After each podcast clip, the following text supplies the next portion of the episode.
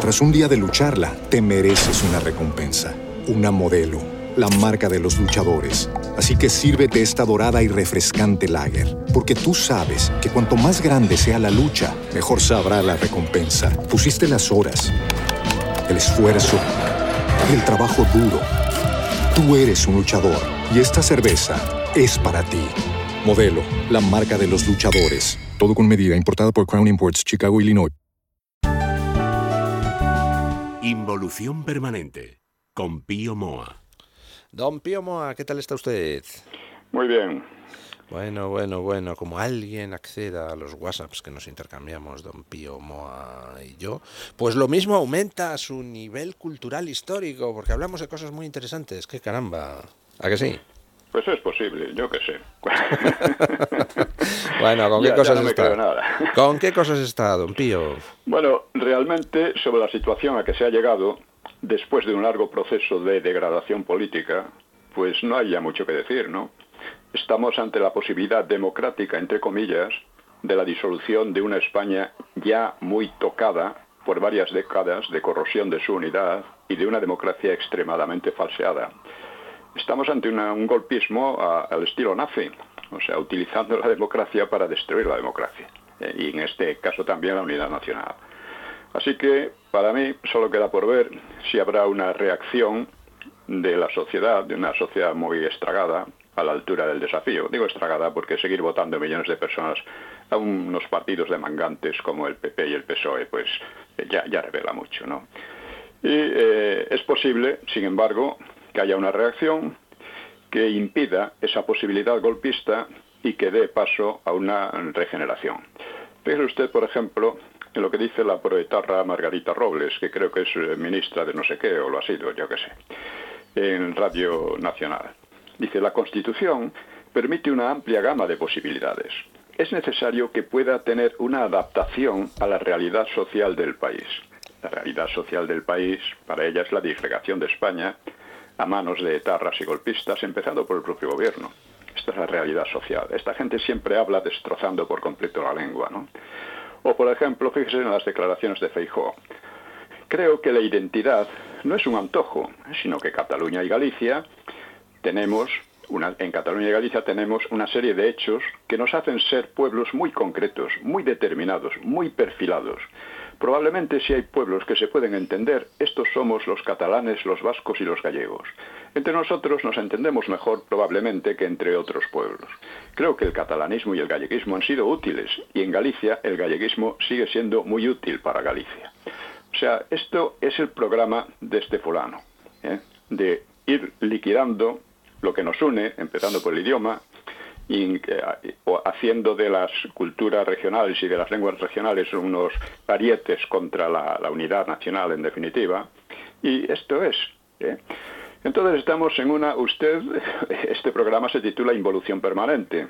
Esta sección, el programa se titula Sin complejos. Es verdad, Todavía sección, es posible que le cambie el nombre en el futuro, pero esta sección del programa titula Involución Permanente, que fue el título después de la subida al poder del PSOE en 2004. Porque entonces comenzó un proceso de involución nacional y democrática a la que colaboró el PP. Propiamente la involución había comenzado en 2002 con la condena del 18 de julio por Aznar. Pero bueno, entonces eso no se veía, yo no lo veía tampoco, ¿no? El proceso corrosivo, a falta de oposición y más bien de auxilio, pues ha proseguido hasta llegar a la situación actual, en que, como digo, los enemigos de España y de la democracia parecen próximos a alcanzar sus últimos objetivos políticos, diríamos parodiando el último parte de la guerra, ¿no? Bueno, importa entender este proceso involutivo y corrosivo. Izquierda y separatistas tuvieron éxito en apropiarse de la bandera de la democracia y oponerla al franquismo. Observe usted que ahora quieren poner una multa a una señora, creo, porque ha salido con la con la bandera con la eh, con- la del águila de San Juan. sí, bandera que adorna el- los primeros ejemplares de la Constitución. Es que es ¿Por la bandera constitucional, porque la Constitución y la democracia solo podían venir del franquismo, no podían venir del antifranquismo que jamás, jamás fue ni ha seguido siendo democrático. ¿eh? Y de este, en fin, la derecha que provenía a todos los niveles del franquismo, pues no dudó en facilitarles la tarea. No sé si lo hacían con el rollo de la conciliación o algo así. O sea, no se pueda conciliar sobre bases falsas, ¿no? Y de este modo, y destrozando la historia, ¿no? Y de este modo el nuevo Frente Popular, de hecho, de separatistas y más o menos, bueno, entonces el PSOE era casi comunista, ¿no? Decía unas cosas increíbles, ¿no? Bueno, pues se hacía con la legitimidad histórica, que es el fundamento de todas sus políticas de ataque a la herencia franquista, en particular a la unidad nacional, a las libertades y también a la monarquía. El año anterior a la salida de los mitos de la guerra civil, esa batalla estaba ganada por completo para la izquierda, debido a la condena del franquismo, como digo, por un PP deseoso de congraciarse con los separatismos, adelantándose a sus deseos. Y el sector que se consideraba más franquista no tenía ningún problema en ceder esa bandera, porque detestaba la democracia. Hacía una crítica un poco pueril a la democracia y se hacía una idea un poco extraña también de lo que había sido el franquismo. Y ya la versión derechista de la guerra venía lastrada por la entrega de la legitimidad republicana a un frente popular que la había destruido. ¿eh? El bando republicano, lo han seguido llamando hasta hoy. Y estos no son pequeños errores que sin mayor significación, son eh, falsificaciones radicales de, la historia.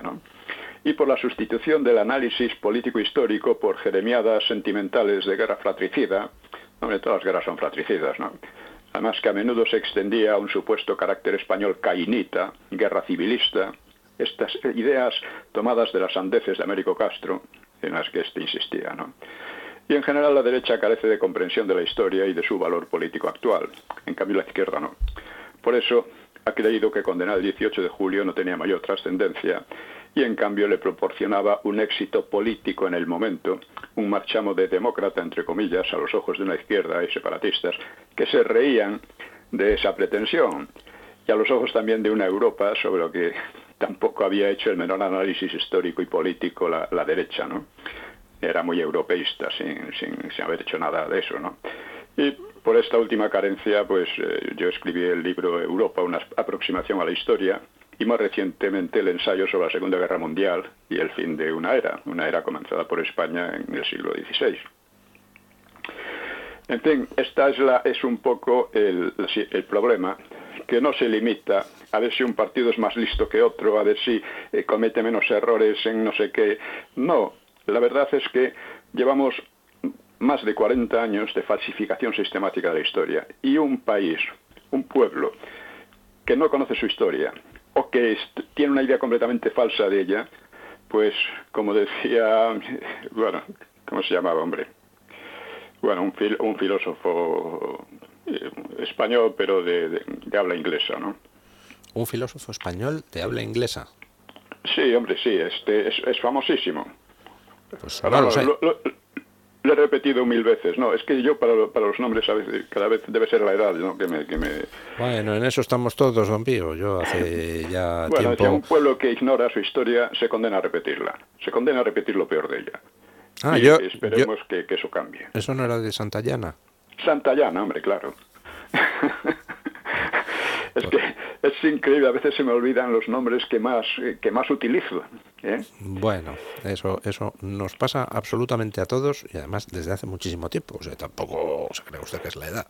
Don Pío, pues tenemos que dejarlo aquí porque se nos acaba el tiempo, pero la semana que viene está usted citado para seguir hablándonos de sus reflexiones sobre la actualidad. Por cierto, aquellos que quieran eh, seguir a Don Pío Moa, ya saben, www.piomoa.es, ¿no? Sí, he hablado también de un tema de Sartre y la ocupación alemana que es interesantísimo, a partir de una... Pues emplazo, emplazo a los oyentes a visitar el blog de Don Pío Moa. Un abrazo muy fuerte. Un abrazo para todos. Hasta luego. Tras un día de lucharla, te mereces una recompensa, una modelo la marca de los luchadores. Así que sírvete esta dorada y refrescante lager, porque tú sabes que cuanto más grande sea la lucha, mejor sabrá la recompensa. Pusiste las horas, el esfuerzo, el trabajo duro. Tú eres un luchador y esta cerveza es para ti. Modelo, la marca de los luchadores. Todo con medida, importada por Crown Imports, Chicago, Illinois.